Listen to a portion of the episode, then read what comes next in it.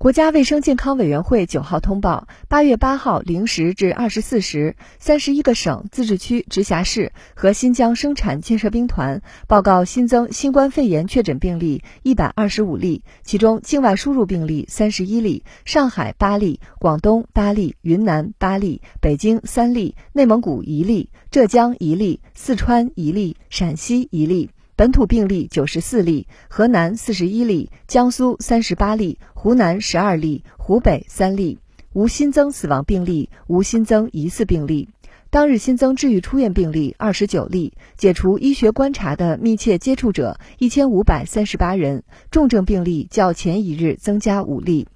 境外输入现有确诊病例七百二十例，其中重症病例十三例，无现有疑似病例。累计确诊病例七千六百七十四例，累计治愈出院病例六千九百五十四例，无死亡病例。截至八月八号二十四时，据三十一个省、自治区、直辖市和新疆生产建设兵团报告，现有确诊病例一千六百零三例，其中重症病例四十九例，累计治愈出院病例八万七千五百八十七例。累计死亡病例四千六百三十六例，累计报告确诊病例九万三千八百二十六例，现有疑似病例一例，累计追踪到密切接触者一百一十二万七千三百六十一人，尚在医学观察的密切接触者四万八千三百一十四人。三十一个省、自治区、直辖市和新疆生产建设兵团报告新增无症状感染者三十九例，其中境外输入三十一例，本土八例，河南四例，湖北四例。